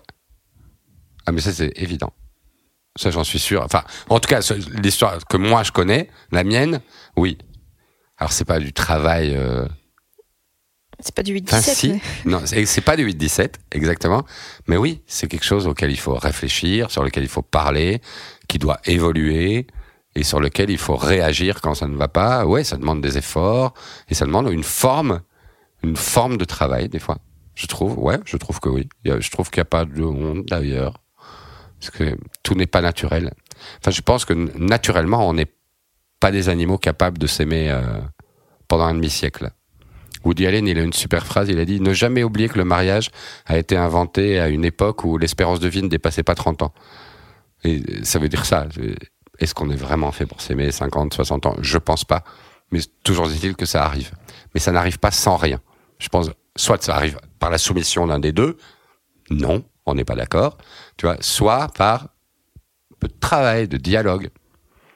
Hum, apprendre à dire à l'autre ce qui nous plaît, ce qui nous plaît pas, pourquoi là ça va bloquer, ça va être très difficile. Être capable de l'entendre quand l'autre se fait chier avec toi, sans t'énerver, tu vois, et sans dire oui, qu'est-ce que j'ai encore fait, tu vois. Et, euh, mais ça, c'est avec le temps que ça vient. Et après, on merde toujours. Et là, ça va remerder. Mais, mais tu le sais. Pourquoi euh, ton personnage euh, principal dans Les Dragons, il a ton nom et la fille qu'il aime, elle porte le nom de ta femme? Hmm. Parce que soudainement, cette histoire est... L'histoire d'amour, je voulais vraiment raconter le choc amoureux que j'ai eu pour elle. Et c'était le tout début de l'idée euh, du livre, tu vois. Et j'avais pas du tout donné nos prénoms à ces personnages-là au début du, du travail. Et puis j'ai fait l'immersion dans le centre des ados. Euh, j'ai vu leurs souffrances, j'ai voulu les raconter, j'ai rencontré Nell, j'ai voulu la raconter. Et euh, j'ai surtout pris conscience de ce qu'était euh, la souffrance des jeunes, la maladie mentale, comme on le dit. Hein. Et il y a une chose vraiment que je voulais dire par-dessus toutes les autres, c'est qu'il n'y avait pas de honte à être malade. Au contraire, qu'il fallait savoir le dire. C'est pour ça que dans le livre, euh, j'écris euh, si t'as mal, dis que t'as mal. Si t'es triste, dis que t'es triste. C'est très con, j'assume, mais c'est important de savoir dire les choses. Et parce que c'est la honte qui nous empêche de dire euh, les choses. Et le fait de donner mon prénom au personnage, c'était une manière de dire vous pouvez vraiment allègrement croire que euh, je vous raconte toute ma vie à moi, à moi Jérôme. Euh, peu importe, parce que si c'était le cas, je n'en aurais aucune honte. Et la raison pour laquelle j'ai donné mon prénom personnage, c'est celle-là. C'est parce que les gens peuvent plaquer ce qu'ils veulent sur moi. Il n'y a pas de honte à, à la maladie et, et, je voulais poser un petit acte euh, comme ça. On te demande souvent si c'est vrai cette histoire? Tout le temps. Pourquoi les gens ils sont obsédés par la vérité et... Je sais pas. C'est pratiquement dans chaque rencontre, on me pose euh, la question est-ce que c'est votre enfance? Est-ce que vous avez été en psychiatrie quand vous étiez ado, etc., etc. Je, je, je, parce que les gens, ils aiment bien projeter euh, une voix, un visage, peut-être dans leur lecture. Je ne sais pas pourquoi les gens se posent. Sur... Dans, dans le champ de bataille, euh, il y avait une scène de sexe très gentille, très gentille, où euh, la femme demandait à, à son mari euh, de la fesser. Vraiment, on est dans, tu vois, on n'est pas dans, c'est basique quoi. Enfin, tu vois, la sexualité adulte. Et vraiment, je pense que la question qu'on a le plus posée à ma femme dans notre entourage, c'était ça. Alors, t'aimes bien te faire fesser? What the fuck? Ouais, les gens, ils veulent savoir si ce que tu racontes, c'est vrai. Alors évidemment, elle en rajouté euh, mille et ça, ça l'a beaucoup fait rire, tu vois. Mais c'est hallucinant cette euh, obsession des gens à vouloir savoir ce qui dans les livres est vrai et ce qui est faux. C'est très bizarre, hein mm. mais c'est comme ça. Ouais, tout le monde projette et je le sais. Et donc c'est pour ça que j'ai donné euh, mon prénom euh, au gamin pour dire il y a pas de il y a pas de mal, il y a pas de honte. Et vraiment, c'est un truc à dire aux enfants, tu vois, c'est que c'est très très important de savoir appeler à l'aide quand tu as besoin d'aide. Et aujourd'hui, il y a plein de choses dans cette société, de la performance, où tout le monde doit être bien. Hein, tu vois, le bien-être, quand même, ça remplit euh, pas que les librairies, hein, ça, ça pollue le monde entier, cette espèce d'obligation d'être bien. Que plus ce monde nous oblige à être bien, plus ça va être difficile pour les gamins de dire qu'ils vont mal. Et euh, c'est pour ça que je, je, je suis pratiquement pour euh, pour euh, enlever du monde de l'édition l'intégralité des livres de bien-être. Je, je les remplacerai par des livres de mal-être. Et, parce que si le mal-être était la norme, ce serait tellement facile pour tout le monde de dire qu'on va mal, tu vois. Mais là, cette société qui nous oblige à aller bien, ça fait que vraiment, vraiment, hein, à l'heure où on parle là tout de suite, dans sa chambre, il y a une jeune fille qui va pas bien et qu'ose pas le dire. Ou il y a un jeune garçon qui va pas bien et qu'ose pas le dire parce que toute la société lui dit d'aller bien. Instagram lui dit d'aller bien, euh, TikTok lui dit d'aller bien. Quand elle rentre dans une librairie, on lui dit d'aller bien. Quand elle allume la télé, on lui dit d'aller bien. C'est-à-dire que tout veut qu'on aille bien. Mais t'as pas l'impression que les livres, justement, ça nous permet de voir qu'il y a un espoir, qu'il y a des, des pistes? Les livres de bien-être? Ouais. Moi, je les prends plutôt comme euh, l'ordre d'une société. Euh, c'est un phénomène éditorial, hein, le bien-être. Sans le bien-être, le monde de l'édition aujourd'hui est mort. Hein. Mm. C'est vraiment une part très importante de, de, des ventes. Ce qui est étonnant, que dans une société qui va mal, tu vois, après euh, le 11 septembre, après les attentats, après le Covid, après le retour du religieux, après euh, euh, tellement de choses, tu vois. Quand même, le mot d'ordre de cette société, c'est vous êtes bien, vous devez aller bien, et donc on vous donne des manuels pour aller bien. Je trouve ça tellement bizarre. Mais moi, je vois pas ça comme un, euh, comme un vous allez bien. Je vois ça comme vous allez mal, donc voici des solutions. Ouais, mais pourquoi, pour, pour- pour- pourquoi la solution ce serait pas les autres? C'est jamais les autres dans les livres. C'est toujours autre chose. C'est toujours, c'est pas les autres. Bah, Il faudrait un livre qui dit allez bien, allez voir les autres. Tu vois? Ce serait court. On s'en fout. Il serait peut-être bien vendu, tu vois, s'il dit la vérité. Et moi, je suis vraiment persuadé de ça. hein. Enfin, toi, tu fais de la scène. Enfin, tu sais Mhm. très bien ce que c'est. Moi, je sais pas ce que c'est. Mais euh, je vous vois quand vous êtes euh, sur scène, tes collègues et toi. Cette dose d'écoute, dans un premier temps. D'amour. On peut, on peut appeler ça de l'amour, tu vois. De remerciement via les applaudissements, etc., etc. C'est quand même quelque chose de beau chez les êtres humains. Moi, souvent, ce que je préfère d'un spectacle, c'est la fin. C'est quand les gens font qui se lèvent et qu'ils applaudissent. Je trouve ce moment magique. Vraiment, de communauté comme ça, où 20 personnes, ou 30 personnes, ou 100 personnes, ou 2000, qui ont pris le métro, qui ont payé, etc., se lèvent pour remercier quelqu'un qui a fait qu'il y a une communauté dans la salle le soir même, comme ça. Mais moi, je te jure, ça me fend le cœur.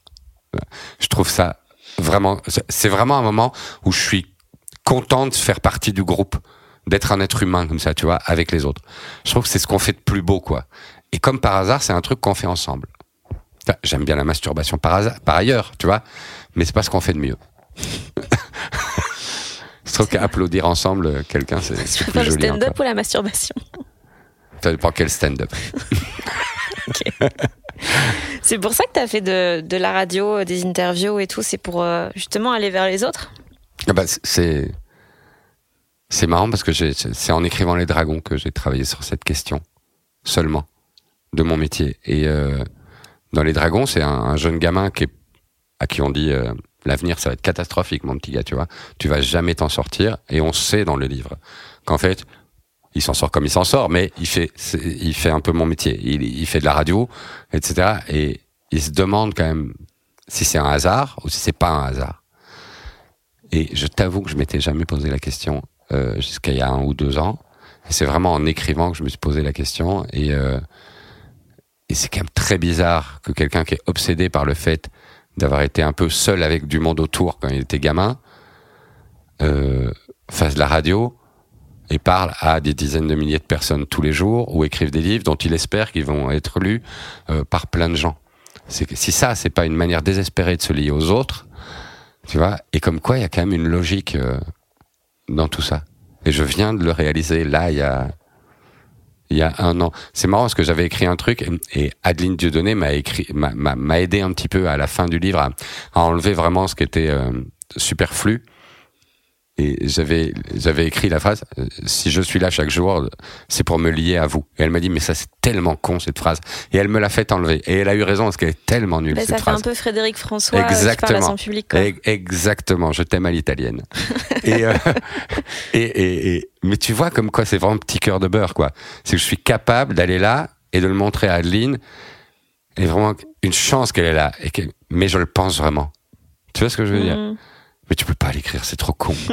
mais, mais vraiment, il y a un, un truc de moi qui, qui, de, qui le pense. Et euh, donc oui, vraiment, je crois que mon métier n'est pas un hasard euh, du tout. Et c'est pas, je continue d'aimer le faire en plus. Donc euh, c'est que c'est, c'est que c'est bien. C'est que c'est, il y a un truc un peu à sa place comme ça. T'as appris quoi en faisant euh, des, des centaines d'interviews? Des milliers Ah ben j'étais à l'école.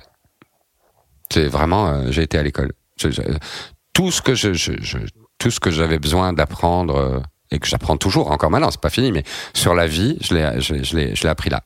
Je, je dis toujours mon métier et les livres m'ont appris euh, tout ce que l'école avait oublié de m'apprendre. Et euh, qu'on souffre tous, ça c'est sûr, et qu'on n'est pas tout seul à souffrir, qu'on est tous les mêmes quel que soit vraiment, mais alors là, derrière toutes les barrières qu'on essaye de nous mettre aujourd'hui, qui me font doucement rigoler, tu vois, vraiment one love, quoi, tu vois, qu'on est vraiment tous les mêmes, quoi. On souffre exactement pour les mêmes Euh, Genre choses. quatre insécurités différentes qui créent des milliers de comportements. euh, ouais. Exactement. Mais vraiment que la racine est toujours la même. Qu'on est tous désespérés d'être aimés. Enfin, tu vois, qu'on qu'on est tous semblables, quoi. Et, et j'aime beaucoup ça. Et, euh, et qu'on a tous besoin de parler. Ça, je le remarque quand même. Même quand quelqu'un vient faire sa promo promo, que vraiment tu sens qu'il a envie de mettre des gens dans une salle de cinoche, mais que ça le fait chier d'être là. Si à un moment tu te tais un petit peu, il va parler d'autres choses, tu vois? Et qu'on a tous quand même besoin de quelqu'un qui parlait. C'est Steinbeck, il le dit, et je le reprends dans, dans Les Dragons, tu vois? On a tous besoin de quelqu'un à qui parler, voilà tout. T'as aussi inventé des phrases de lui. Ouais, j'ai inventé une phrase de lui. C'est ouf. C'est dingue, mais j'ai pas fait exprès, hein, je te jure. On- maintenant, on est sûr que oui, parce qu'on a retrouvé dans mes notes et je sais à quel moment je me suis trompé et tout ça. Mais euh, ouais, j'ai inventé une phrase de ce mec que je mets dans sa bouche au début du truc et puis le livre. Et en fait, j'ai pas voulu la retirer. J'aurais pu la retirer, tu vois, mais j'ai pas voulu parce que c'était la perception du lecteur, donc du gamin. Mm. Il croit que c'est dans le livre. Et puis en fait, c'est ce que lui a déduit du livre. Mm. C'est génial, j'aime beaucoup cette idée, c'est la première fois que ça m'arrive. C'est une phrase qui dit La force est d'aimer le faible. Qui est une phrase qui m'obsédait depuis le début de l'écriture. Et je disais à, à Colette, à ma femme, euh, dans le livre, il dit ça, c'est formidable. Et je, je commence à écrire, et Steinbeck écrit La force d'aimer le faible, etc. Et vraiment, ça me parlait, quoi. Tu m'étonnes, ça me parlait. c'est parce que c'était mon, ma déduction de Des Sourires des Hommes. Et on a vérifié, on a relu dix fois Des Sourires des Hommes en anglais, en français. On a tapé cette phrase sur Internet, mais vraiment, non. Tu vois, ça vient de là. Et, euh, et c'est assez fou parce que euh, je lui avais attribué, comme quoi les lectures, quand même, c'est fou. Ça fait naître des choses en toi qui sont solides. Tu vois ce que je veux dire? Mm. et, et ça, cette phrase, la force est d'aimer le faible, c'est, elle est hyper importante pour moi parce que je, on, on parlait de la société dans laquelle on fait vivre euh, nos enfants, qui est quand même une société qui glorifie un petit peu la réussite. Hein, tu vois, aujourd'hui, on a des footballeurs richissimes qui signent des contrats pour aller en Arabie Saoudite pour avoir encore plus d'argent, alors que les mecs vraiment sur 45 générations ils sont assurés. Et c'est des modèles de société. Moi, je le déteste pas, je m'en fous, mais je trouve pas que c'est un chouette modèle de société. Aujourd'hui, quand je passe devant chez Louis Vuitton le samedi matin et que je vois qu'il y a une barrière nadar là et qu'il y a des gamins qui ont bossé un mois dans un bar pour s'acheter une casquette, vraiment je suis un peu triste parce que je me c'est chouette hein, la consommation. J'aime bien aussi acheter des trucs. Hein. J'ai une grosse récompense, mais je sais bien qu'elle est très limitée dans le temps quoi et que c'est un truc de junkie que demain je vais recommencer etc. Et que ça manque d'idéal. Et les enfants que j'ai rencontrés dans le centre, ils m'ont beaucoup parlé de ça du manque d'idéal qu'on leur proposait. Ils m'ont dit, mais tu, pourquoi, pourquoi on doit devenir adulte? Pour, qu'est-ce qu'on va faire en tant qu'adulte? Faire des enfants, t'en parlais tantôt Pas sûr. Avant, c'était un peu évident. Travailler à l'usine comme papa Bah non, on n'est plus, en- on n'est plus dans cette société-là. Tu vois, il y a plus d'automatisme. Et, euh, et je trouve que la force, c'est d'aimer le faible. Je trouve, je sais pas, il y a un truc qui m'émeut dans, dans cette phrase parce que la force aujourd'hui, c'est d'avoir une voiture allemande, euh, d'avoir des belles fringues, euh, d'être PDG, euh, d'avoir des gens qui travaillent pour toi, mes employés ceci, mes employés cela. Je trouve que les gens, voilà, c'est ça la force aujourd'hui dans notre société. Et si juste être fort, c'était d'aimer euh, ceux qui sont un peu plus faibles que nous, je trouve que ce serait un beau projet de société à proposer euh, aux gamins. Et euh, si j'étais prof aujourd'hui, peut-être que j'essayerais d'apprendre euh, à mes élèves à, aimer ceux qui ont moins de chance qu'eux. Alors ça fait un peu cato, je suis pas cato donc je peux le dire, mais le monde ne va pouvoir fonctionner que comme ça. C'est-à-dire que si on n'apprend pas Enfin, moi, je, je, je, donne pas de conseils à mes enfants parce que franchement, ils ont pas de conseils à recevoir de moi. Je leur ai juste dit un truc. Dans tout conflit que vous allez voir, s'il vous plaît, prenez position pour le plus faible des deux. Ne réfléchissez pas. Après, vous réfléchirez. Mais s'il y a une urgence, vous prenez toujours position pour le plus faible, que ce soit à l'école, que ce soit dans le travail, que ce soit dans la rue. Et, et ça, je suis obsédé par cette idée-là. Par le fait que, sans réfléchir, de manière instinctive, nous devons toujours défendre celui qui est le plus faible. Et après, si on s'est trompé, on réfléchira. Mais je trouve que c'est le meilleur moyen de d'aller vers quelque chose qui est un peu plus acceptable que ce qu'on vit euh, que ce qu'on vit aujourd'hui. Moi, la glorification du riche et du patron, ça me fait chier, mais alors si tu savais. Alors que j'aime bien l'argent, j'ai pas de problème avec ça. Mais la glorification de ça mmh. m'emmerde. Parce que tout, tout, vraiment, vraiment, tout le monde n'y aura pas droit. Il y a une phrase que tu as dite, euh, je sais plus dans quelle interview, c'est euh, l'avenir, c'est un truc qui arrive tout le temps. C'est dans le livre. C'est dans le livre? Ah, Ouais, c'est dans les dragons. Et j'adore cette phrase. Ouais. Il y a un truc, euh, c'est tout con et tellement optimiste et tellement. Euh, je sais pas, j'aime bien. J'y pense souvent là depuis que. C'est une phrase que j'ai dite à. C'est une phrase que j'ai dite à Nel un jour où. où, où ça allait moins bien. Et, euh, et on parlait du fait, cœur de beurre, de, de, de ce qui t'arrive dans la vie quand tu attends un peu. Évidemment, les choses n'arrivent jamais quand on veut qu'elles arrivent, tu vois. Mais si t'attends un peu, très bizarrement, il y a toujours des gens qui se mettent dans ton chemin et qui sont quand même des gens bien.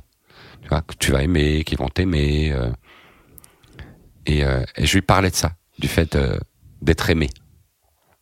Et pour quelqu'un qui ne se trouvait pas aimable, c'était compliqué comme explication à donner. Et je, je, parlais de la temporisation la vie, de, de la patience, et du fait que effectivement l'avenir c'était quelque chose qui arrivait tout le temps. À chaque seconde, il y a l'avenir qui arrive, quoi. Et à chaque seconde, ça peut changer. Alors peut-être pas que ça va être cet après-midi, peut-être pas que ça va être demain, mais en fait, ça va être bientôt. Et, euh, et, je me rappelle lui dire, on était dans un bar, et je me rappelle lui dire cette phrase. Mais Nell, l'avenir, ça arrive tout le temps. Et je l'ai remise dans le livre parce que ça me fait penser à elle. Voilà. Tu crois qu'elle en aurait pensé quoi? Je me pose la question à peu près 200 fois par jour. Alors, je le sais parce que parce qu'elle m'a demandé de faire ça. C'est-à-dire que moi, je n'avais pas du tout anticipé euh, son départ. C'est une jeune fille avec laquelle je parlais beaucoup, beaucoup. Et même quand elle est sortie, j'ai continué à la voir pour lui parler, euh, avec l'accord de sa maman, tu vois, des psychiatres, etc. Hein, et mhm. elle qui en avait envie et peut-être besoin. C'est là que je te parlais aussi de du fait que il y avait une forme d'instrumentalisation peut-être. Et euh, et euh, elle était, elle me racontait pour que je raconte. Et pour tout te dire, hein, elle était un peu plus vieille que ma fille et moi je m'étais dit cette jeune fille je vais la sauver, je vais la projeter dans l'avenir. Et je lui avais dit, mais tu sais, on peut écrire peut-être un peu ensemble, mais surtout quand le livre sortira, si tu as tellement besoin de dire ce que tu as à dire, viens avec moi. On en parlera tous les deux. On fera la promo du livre et moi je parlerai du roman parce que c'est un vrai roman. Mais on pourra parler du sujet et si tu as vraiment envie d'en parler, tu en parleras. Et je voulais projeter dans l'avenir avec ça. Et euh, malheureusement, ça ne, va pas, ça ne se passe pas comme ça. Qu'est-ce qu'elle en aurait pensé euh, Je me le demande tous les jours. J'ai essayé d'être le plus honnête possible avec elle. Le fait que ça allait être ça, elle le savait. Elle le désirait. C'est pour ça qu'elle m'a parlé. Après, toutes les phrases ne sont pas d'elle. Hein. Il y a un travail aussi, il y a un travail d'écriture dans, le livre, qui est pur d'ailleurs, hein, qui est beaucoup plus grand que ce qu'elle n'a pu euh, me dire, si tu veux. Mais, mais tout est habité par elle. Absolument tout est habité par elle. Et euh, Oh, j'aimerais bien avoir la réponse, Fanny, très franchement. Et euh...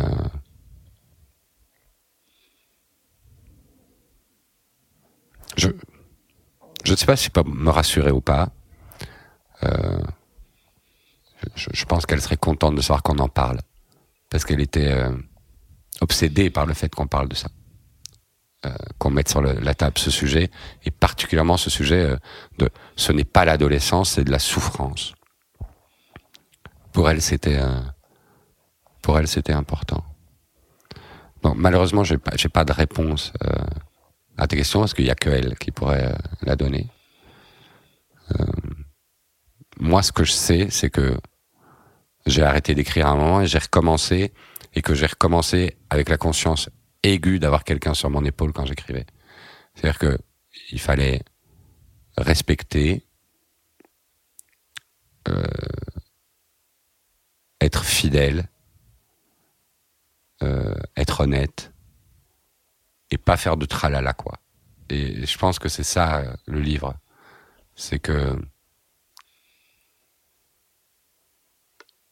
c'est qu'il y a une forme de, de, de parler de mission tout à l'heure pratiquement de mission. Tu me dis, est-ce que tu en avais une au début? Non. Après, oui, évidemment.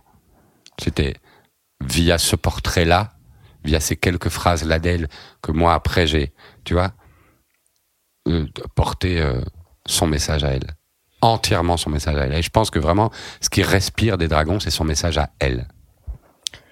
Quand tu as terminé l'écriture, tu as dû être épuisé Ah oui. Mais très franchement, c'est marrant parce qu'il y a beaucoup de gens qui maintenant m'écrivent en disant j'ai j'ai pleuré en lisant votre livre et j'ai toujours envie euh, et je le fais pas, mais de leur répondre si vous saviez ce que j'ai pleuré en l'écrivant. Et euh, c'est tellement troublant de rencontrer ces enfants. Après, tu peux plus vivre sans eux. C'est-à-dire que ils existent. T'as ouvert les yeux. Vraiment, t'as ouvert les yeux sur quelque chose et t'as ouvert les yeux sur quelque chose d'insupportable, en l'occurrence. Et vraiment, moi, ma vie a changé, quoi. Et euh... c'était quoi ta question? C'était que tu devais être épuisé en terminant. Ouais, et encore maintenant, très franchement. C'est, euh... mais c'est bien parce que je, je... Dans, dans, dans le livre, il y a cette petite phrase écrire, c'est dire comment la vie t'affecte. Bah voilà. je, je, pense euh, n'avoir rien fait d'autre cette fois-ci, quoi. Grâce à eux. Tu vois Parce que moi, j'aurais pas été capable de. Sans être habité par eux, j'aurais pas été capable de faire ça. C'est vraiment cette rencontre euh, qui a créé ça euh, chez moi. Et. Mais est-ce que ça sert d'écrire un livre si c'est pas pour en sortir euh, un peu lessivé? Je me pose la question. J'en sais rien.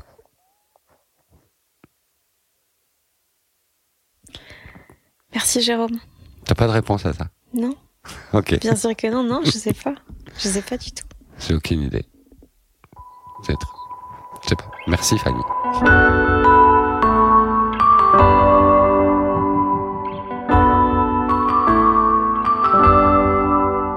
J'espère que l'épisode vous a plu et vous a donné envie de foncer en librairie pour acheter Les Dragons et les précédents romans de Jérôme Collin.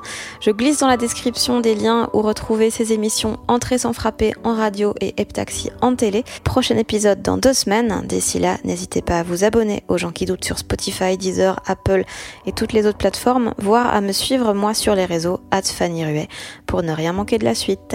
Des bisous